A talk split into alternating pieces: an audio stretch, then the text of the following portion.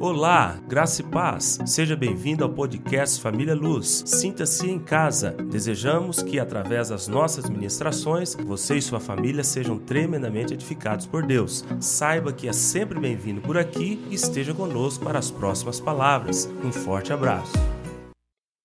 Amém. É, hoje eu queria falar, e vou trilhar um caminho aqui, espero chegar no destino, amém?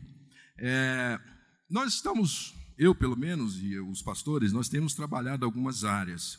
Eu lembro de ter falado muito sobre ressurreição, justificação, regeneração, é? o caminho e o processo de salvação na nossa vida e anunciando esse processo para aqueles que desejam ter paz com Deus, acesso a Deus e ter esperança de vida eterna.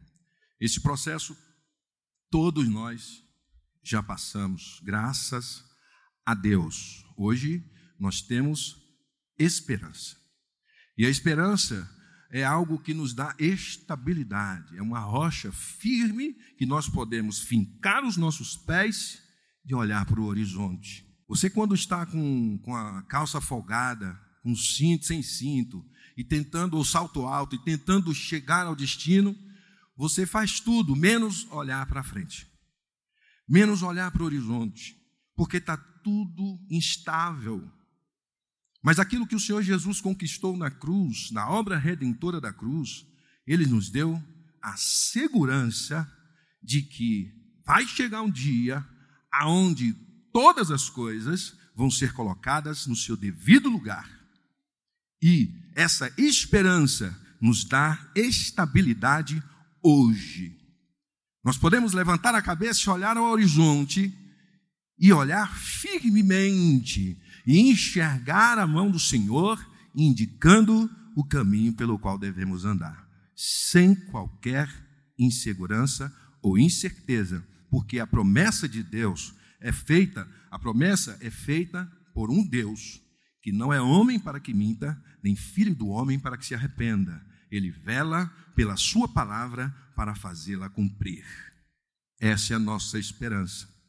Não é esperança volátil de aguardar algo incerto. Ah, eu quero que meu filho seja um advogado bem-sucedido, acabou de nascer. É uma expectativa, é um desejo, mas não está no seu controle. Essa é a esperança de esperar, tão somente. Esperar um ônibus. Pode vir no horário, pode não vir, mas a esperança, o expectar de Deus ela é firme, estável e segura para cada um de nós. E esse processo nós vivemos. E eu queria abrir alguns textos no Evangelho de Mateus, capítulo 7. Mateus 7, 13 e 14. No Sermão do Monte,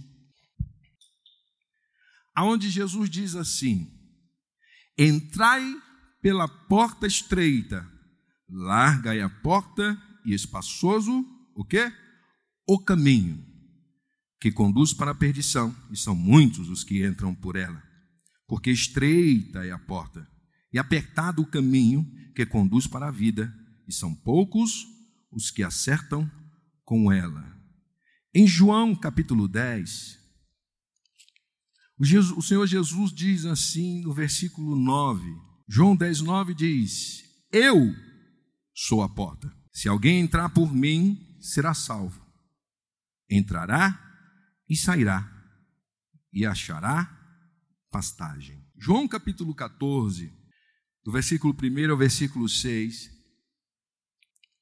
O Senhor Jesus diz assim aos seus discípulos, João 14, do 1 ao 6: Não se turbe o vosso coração. Credes em Deus, crede também em mim. Na casa de meu pai há muitas moradas. Se assim não fora, eu vou-la teria dito, pois vou preparar-vos lugar.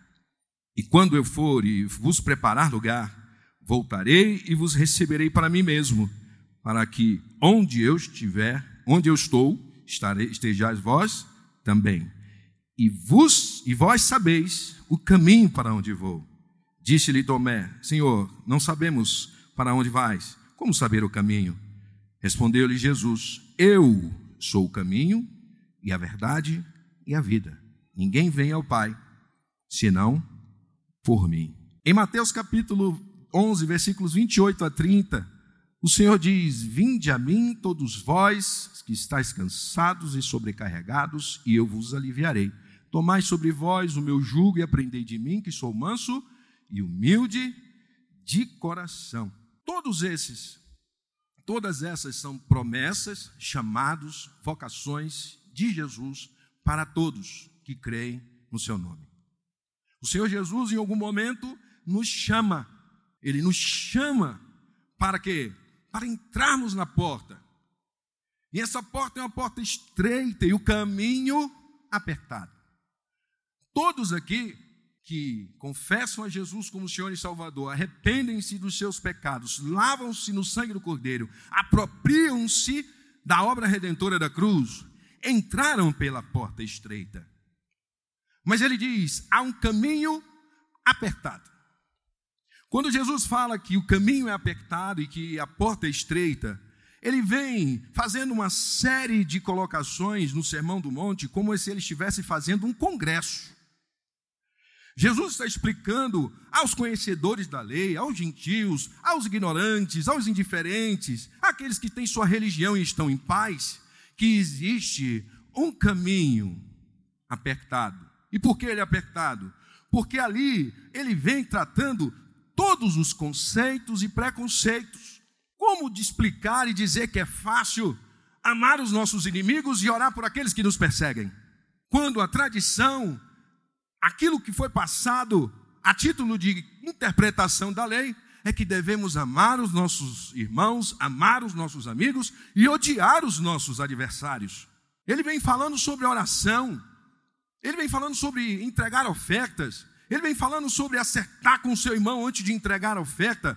Ele vem falando sobre adultério. Ele vem falando sobre todo tipo de situação que os homens daquela época, fariseus, conhecedores da lei, o tinham como algo exterior. Bastava aparentar. Há uma história que conta de César com a, mulher de César, muitos falam, né? A história conta, em que ele diz: não basta ser honesta, tem que aparentar ser honesta. Os fariseus queriam só a aparência da honestidade, mas de fato, o seu coração não estava no Senhor. E por isso ele diz: Olha, tudo isso que eu venho falando é a porta estreita e o caminho apertado. Uma jornada dura de adequação, de transformação, mas é um caminho de bênção e de vitória, porque é ela que conduz à vida eterna a maturidade espiritual, a demonstrar e a pregar aos gentios, aos ímpios, muitas vezes não com as nossas pregações, mas pelas nossas escolhas e o quanto glorificamos a Deus nas nossas atitudes. Há uma jornada com Deus que nós precisamos trilhar.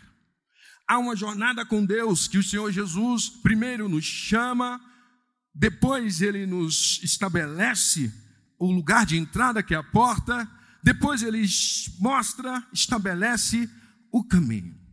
Só que esse Deus, ele não estabeleceu um caminho e não nos deixou à mercê da sorte. Façam o que eu faço, façam o que eu ensinei. Eu vou para a casa do Pai preparar morada, e um dia eu vou voltar para tomar-vos tomar para mim mesmo. Ele não nos deixou a sol nesse caminho, ele nos deu o guia. Ele nos deu o Espírito Santo de Deus. A nuvem que guiou o povo no deserto. A coluna de fogo que iluminou o povo no deserto. E ele vem dizendo isso a partir aqui em João ainda, João capítulo 14, ele fala do caminho, ele fala do destino e ele fala quem nos guiará até esse dia. João 14, 25, ele diz: Isso vos tenho dito estando ainda convosco, mas o Consolador, o Espírito Santo, a quem o Pai enviará em meu nome, esse vos ensinará todas as coisas e vos fará lembrar de tudo o que vos tenho dito. João capítulo 15, versículos, versículo 26. Quando, porém, vier o Consolador, porque eu vos enviarei da parte do Pai o Espírito da verdade, que dele procede, esse dará testemunho de mim. João capítulo 16, versículo 7. Mas eu vos digo a verdade, convém-vos que eu vá, porque se eu não for, o consolador não virá para vós outros. Se, porém, eu for, eu vou-lo enviarei. Quando ele vier, convencerá o mundo do pecado, da justiça e do juízo. Do pecado, porque não crê em mim. Da justiça, porque vou para o Pai. E não me verás mais, não me vereis mais. Do juízo, porque o príncipe deste mundo já está julgado. Tenho ainda muito que vos dizer, mas vós não o podeis suportar agora. Quando vier, porém, o Espírito da Verdade, ele vos guiará a toda a verdade, porque não falará de si por si mesmo, mas dirá tudo o que tiver ouvido e vos anunciará as coisas que hão de vir. Ele não nos deixou à mercê do tempo e das circunstâncias. O Senhor nos deu do seu Espírito para que nos fizesse lembrar de tudo o que ele tinha tem dito e tinha dito na sua palavra, mas também para nos fazer testemunhar que Ele é o Cristo o vivo, Ele é o Cristo, o Messias que havia de vir, o Filho de Deus. Ele nos deu o Espírito Santo para que nós pudéssemos discernir os tempos e as circunstâncias, discernir o tempo em que nós estamos vivendo. Ele nos deu o Espírito Santo para que fosse o nosso GPS, fosse o nosso guia, fosse a nossa iluminação, fosse a nossa direção.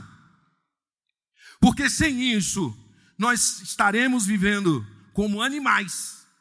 Sem o Espírito de Deus, nós estaríamos nos guiando, de fato, pelas forças da carne, pelas circunstâncias. Não teremos a capacidade de consultar o coração de Deus para saber se é para um lado ou se é para outro. Sem o Espírito Santo, não seríamos capazes de agradar a Deus. Não somos capazes de fazer a obra para Deus porque a obra é sobrenatural.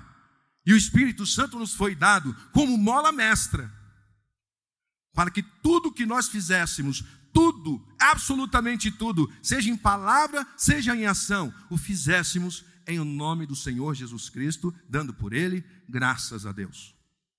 O Espírito Santo nos foi dado para que nós tivéssemos instrumentos para fazer a sua obra. O Espírito Santo nos foi dado para ao entrarmos naquela porta, nos envolvermos com um ambiente de louvor e adoração.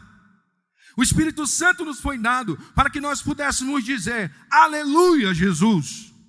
Porque 1 Coríntios, a partir do, do versículo 1, capítulo 12, ele diz que ninguém é capaz de dizer Senhor Jesus pelo Espírito Santo, sem o Espírito Santo, mas só pelo Espírito Santo é possível dizer Jesus seja abençoado, seja louvado. Alguém pode dizer, obrigado, Jesus, não tendo o Espírito Santo? Sim, é claro, mas do fundo do seu espírito. Ou o que dizer das pessoas que nos visitam e, não conhecendo o Senhor, entram por essas portas e vê todo mundo fazendo a mesma coisa? O que diz uma pessoa que entra aqui e ouve uma pessoa com o microfone na mão com a, Bíblia, com a Bíblia diante dos seus olhos e ao final dizem amém. Só pelo Espírito Santo. Porque é o mesmo Espírito que realiza tudo em todos. É por causa do Espírito Santo. É por causa do Espírito Santo que nós saímos de casa e entramos aqui. É pelo guiar do Espírito Santo que nós assumimos um aparelho, assumimos um instrumento, e a igreja se sente tocada por Deus com instrumentos naturais, com tecnologia, com energia elétrica, mas a igreja se sente envolvida pela glória, pela graça e pelo poder de Deus. É pelo Espírito Santo que alguém assume o microfone e ministra algumas palavras e a igreja entra na presença de Deus. Por que, que no bar ninguém entra na presença de Deus? Por mais que cantem qualquer seja a música de louvor. Por que, que um cantor de barzinho não consegue estabelecer um ambiente, sendo ele, tecnicamente, superior a qualquer um que suba neste lugar aqui? Porque é o Espírito de Deus que traduz. É o Espírito de Deus que traduz, nota por nota, acorde por acorde, no coração de cada um de nós. E nós nos sentimos reconfortados num ambiente onde a glória de Deus nos envolve. É o Espírito Santo que nos permite dizer: Senhor, eu sou teu filho amado, em quem o Senhor se compraz. É o Espírito Santo que nos dirige, é o Espírito Santo que intercede por nós. Sobremaneira, o Espírito Santo não é aquele que intercede no limite das suas forças. O Espírito Santo não é aquele que intercede por nós até o limite daquilo que ele dá conta. Ele intercede por nós sobremaneira. E uma ilustração que eu vi num tempos atrás é que enquanto nós estamos derramando lágrimas por conta de alguma questão, o Espírito Santo sangra diante do trono de Deus para ver a nossa vida assistida, socorrida, trabalhada, ministrada. A palavra do Senhor diz em Romanos 8, 27, que aquele que sonda corações conhece a mente do Espírito, porque intercede segundo a sua vontade. Foi-nos dado o Espírito Santo para que a nossa oração, que não convém muitas vezes, e na sua maioria, ele traduza diante de Deus.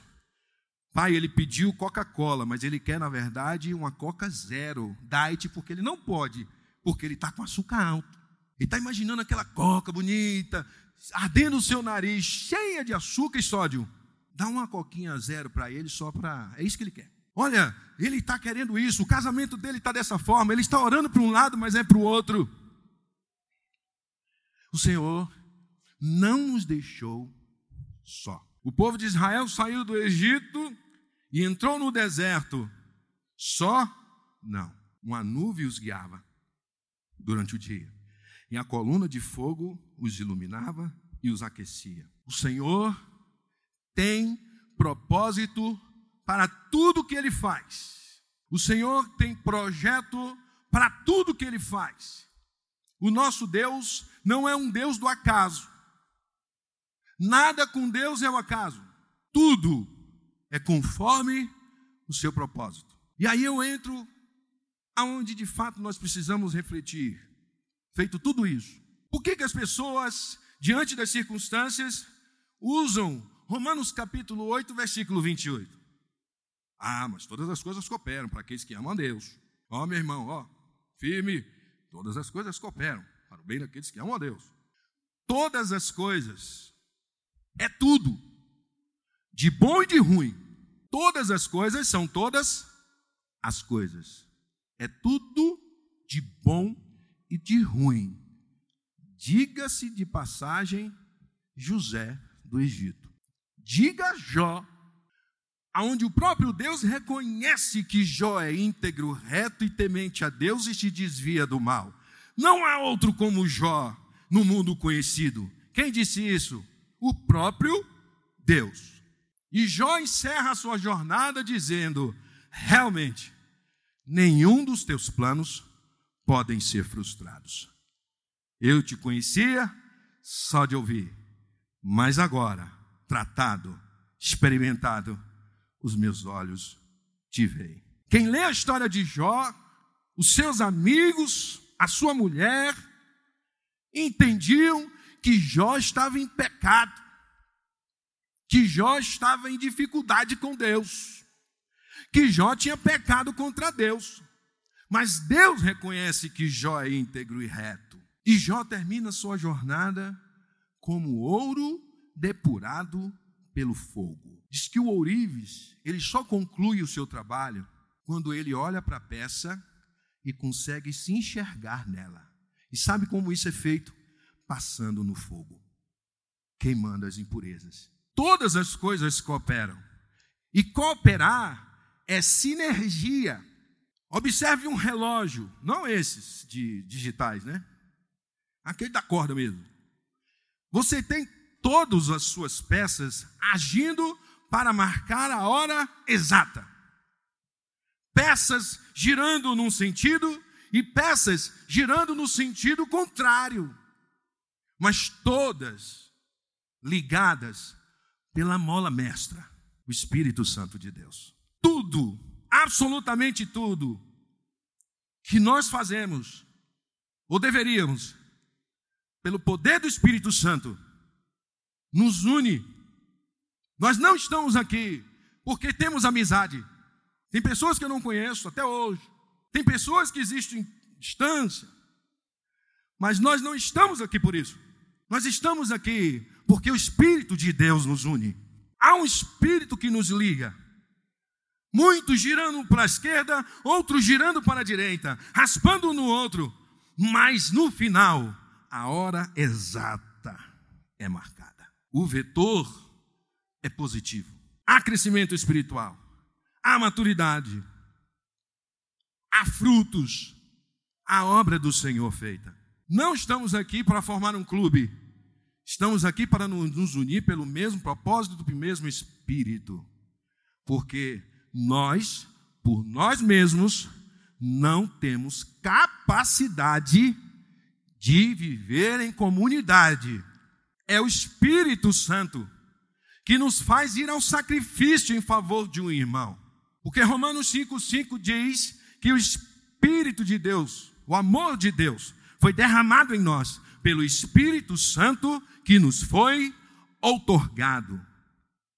O amor que nos une não é nosso, é o Espírito de Deus em nós que nos une. Porque o nosso coração, ele é enganoso. E o Senhor diz que a sua palavra, ele não é homem para que minta, nem filho do homem para que se arrependa. A obra que nós realizamos, ela é sobrenatural. A jornada é sobrenatural. Porque se precisar abrir o mar diante dos nossos olhos, irá se abrir, se isso for propósito de Deus.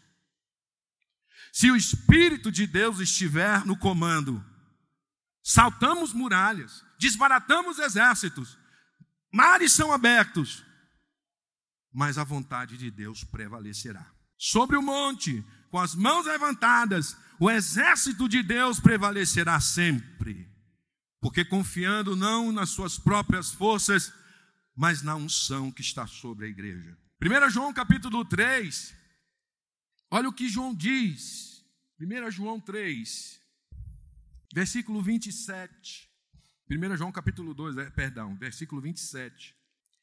Primeira carta de João, lá no final, capítulo 2, versículo 27, diz assim: Quanto a vós outros, a unção que dele recebestes permanece em vós e não tendes necessidade de que alguém vos ensine. Mas como a sua unção vos ensina a respeito de todas as coisas, e é verdadeira e não é falsa, permanecei nele, como também ele vos ensinou. Filhinhos, agora pois, permanecei nele, para que quando ele se manifestar, tenhamos confiança e dele não nos afastemos envergonhados na sua vinda. O Espírito nos foi dado para no momento em que for dito, eis o noivo, nós nos levantemos em sua direção e saibamos discernir que é ele que estava por vir. O Espírito Santo nos cela, nos marca como penhor. 2 Coríntios, capítulo 2, capítulo 1, perdão. Segunda carta de Paulo aos Coríntios, capítulo 1, versículo 22. E ele diz: que também nos selou e nos deu o penhor do Espírito em nosso coração. O que, que é o penhor? Alguém aqui já colocou joia?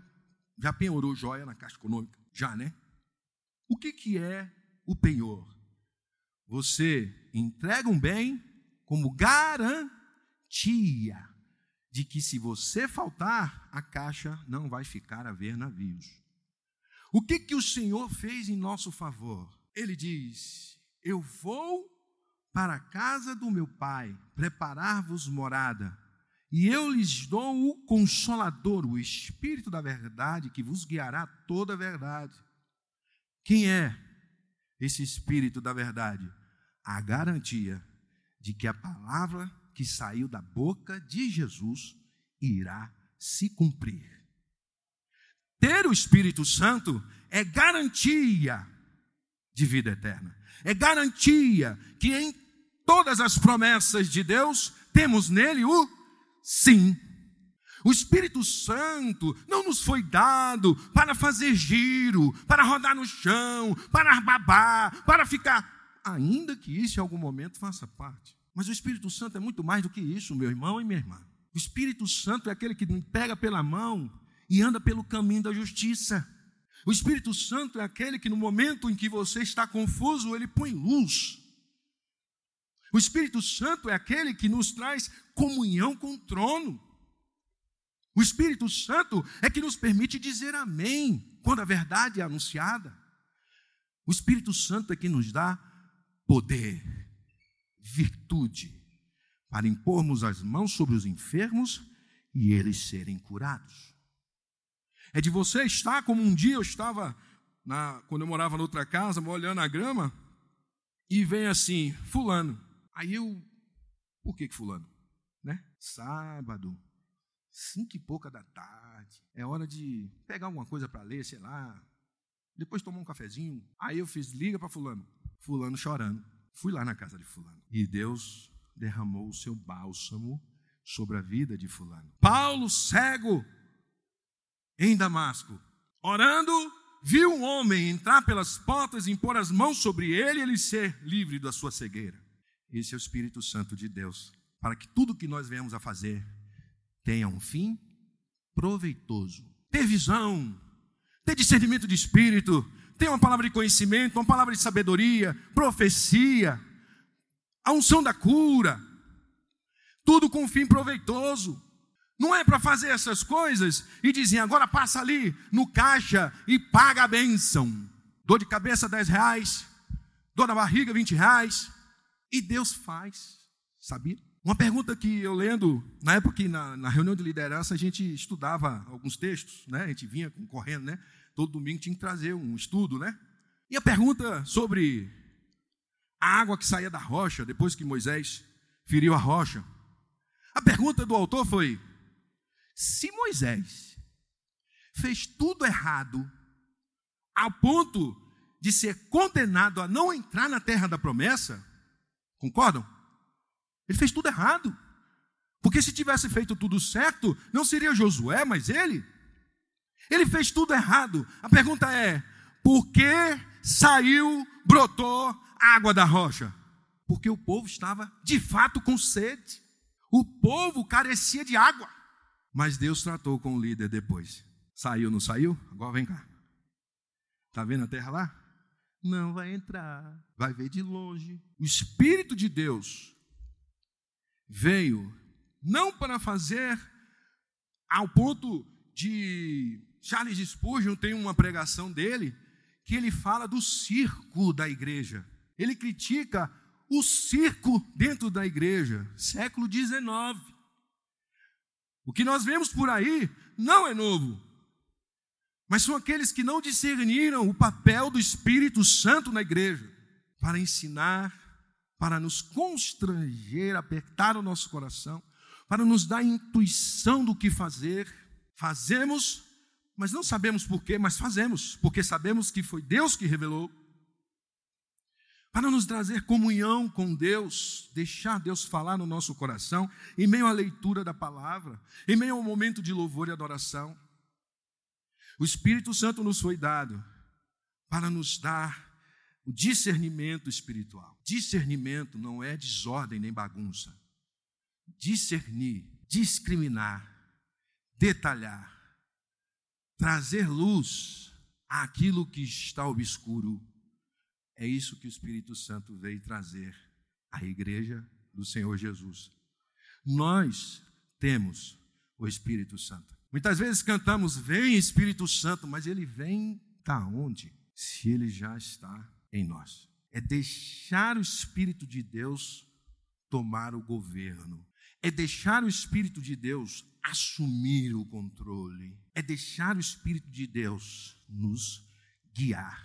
Nós estamos aqui nessa manhã para tirar a poeira, para nos abrirmos para o Espírito Santo, para deixar ele falar, por mais dura que seja a palavra, para que todas as coisas cooperem. E todas as coisas hão de cooperar quando nós estamos no centro do propósito de Deus. Esse é o trecho da palavra de Deus em Romanos capítulo 8, versículo 28, que poucos dão atenção. Todas as coisas cooperam para o bem daqueles que amam a Deus, daqueles que são chamados segundo o seu propósito. Abraão foi chamado em Gênesis capítulo 12 e ele andou no propósito. E Deus o fez riquíssimo. E tudo que ele fez prosperava. E tudo que ele fez alcançou a cada um de nós. E hoje, no poder do Espírito Santo, nós podemos anunciar a salvação, anunciar as bênçãos de Deus a todas as famílias da terra. Nós somos consequência do obediente Abraão, do homem de fé Abraão, que fez tudo segundo o propósito. E aí, Deus o fez prosperar. Todos nós temos uma vocação da parte de Deus. Eu iniciei falando isso. Todos nós. No Salmo 139, versículos 16 em diante, ele diz que todos os nossos dias, escritos e determinados, quando nenhum deles havia ainda, Deus estabeleceu um propósito para a sua vida, Wellington, antes mesmo que houvesse um dia na sua vida. E diz a palavra no Salmo 139 que ele nos entreteceu no ventre da nossa mãe. Ele nos fez como uma, um boneco de pano feito com as mãos. Todo trabalho artesanal, o artesão coloca todo o seu coração na peça, e cada uma delas tem um valor especial diante de Deus. Todos têm um valor especial diante de Deus, porque Ele fez cada um de nós, estabeleceu o nosso propósito, estabeleceu aquilo que Ele desejava quando nos trouxe a luz. Ele estabeleceu com as suas próprias mãos, passando fio a fio para que nós fôssemos bênção de Deus nesta geração. Ninguém, ninguém está ao acaso na face da terra. Todos nós temos uma vocação celestial, um propósito da parte de Deus para cumprirmos a sua vontade. E ele fez como fez com Bezalel e a Oliabe. Eu falava isso com um jovem, artista fino, e eu li esse texto que está em Êxodo, capítulo 30 ou 31, salvo engano. Que na construção do tabernáculo, o Senhor fala a Moisés: separa Bezalel, e eu concedo a ele espírito de inteligência, de habilidade, de conhecimento em toda a arte. Assim também a Oliabe e os seus companheiros. Será que a Oliabe não sabia mexer com bordado, com engaste? Claro que sabia. Mas a obra era sobrenatural. E ninguém podia colocar nem tirar absolutamente nada daquilo que foi apresentado no monte a Moisés. Portanto, ele concede a unção. Nós temos a unção para fazermos a obra de Deus segundo a vontade do Pai. Não há ninguém capaz, não há absolutamente ninguém limitado quando o assunto é a obra poderosa da igreja do Senhor Jesus. Não existe meu irmão que está sentado lá no fundo, minha irmã que está sentada de braços cruzados. Você é instrumento de Deus para manifestar a sua obra sobrenatural nesta terra e nesta geração. Você recebeu de Deus uma unção poderosa para edificar a obra sobrenatural de Deus, o corpo de Cristo Santo, poderoso e imaculado. Portanto, não fique de fora, porque pode ser que vá parar na, na barriga de um peixe, mas ainda assim, reconhecendo o chamado, o Senhor te envia para pregar à nação mais perversa da história e fazê-los se arrepender. Não existe um membro do corpo de Cristo que não tenha recebido de Deus uma unção especial para cumprir um papel fundamental na sua obra poderosa. Estou eu aqui 2007, 2001, 14 anos, né? O dia que eu me converti, eu mandei uns textos para o pastor Brito, que eu estava naquela pregação maravilhosa, e saí de lá batendo boca. Ó, oh, tá tudo errado, vocês estão fazendo, não, ah, porque não pare, não sei o quê, não, você está errado, minha irmã, está errado. E eu nem. Dois dias antes eu estava falando assim, ó, ouve o que é Bíblia, o resto tá para os ouvidos. E aí Cristina falou assim, ó, o pastor acabou de chegar. Aí eu falei para ele, eu estava deitado, falei assim, ó, Mateus, Mateus capítulo 6, a partir do versículo 25. Aí ela foi lá, Mateus 8, e papapá. Aí eu gritei de lá, tá errado, né? Tá errado. No meu encontro eu pedi a Deus, me ajuda a ensinar a tua palavra. Essa é a quarta Bíblia, sei lá. Eu tenho que comprar a Bíblia porque eu risco toda. Uma hora é azul, uma hora é vermelho. Aí eu passo marca-texto, eu marco tudo, tudo. Porque eu tenho prazer na palavra de Deus. A palavra do Senhor diz que ela é a consolação para a nossa alma. É água que descedenta.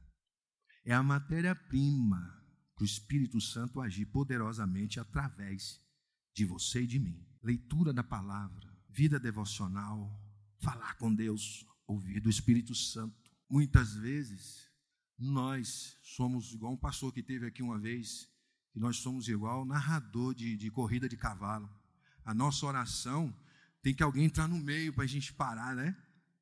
É, o cabeça a cabeça, não sei o que, em nome de Jesus, barará, barará, barará, barará. quando a gente vê que acabou, a gente levanta, e Deus, pô, eu ia falar, você nem deixou. Isso nos faz perceber e discernir a unção que está sobre nós. Quantos entenderam a mensagem?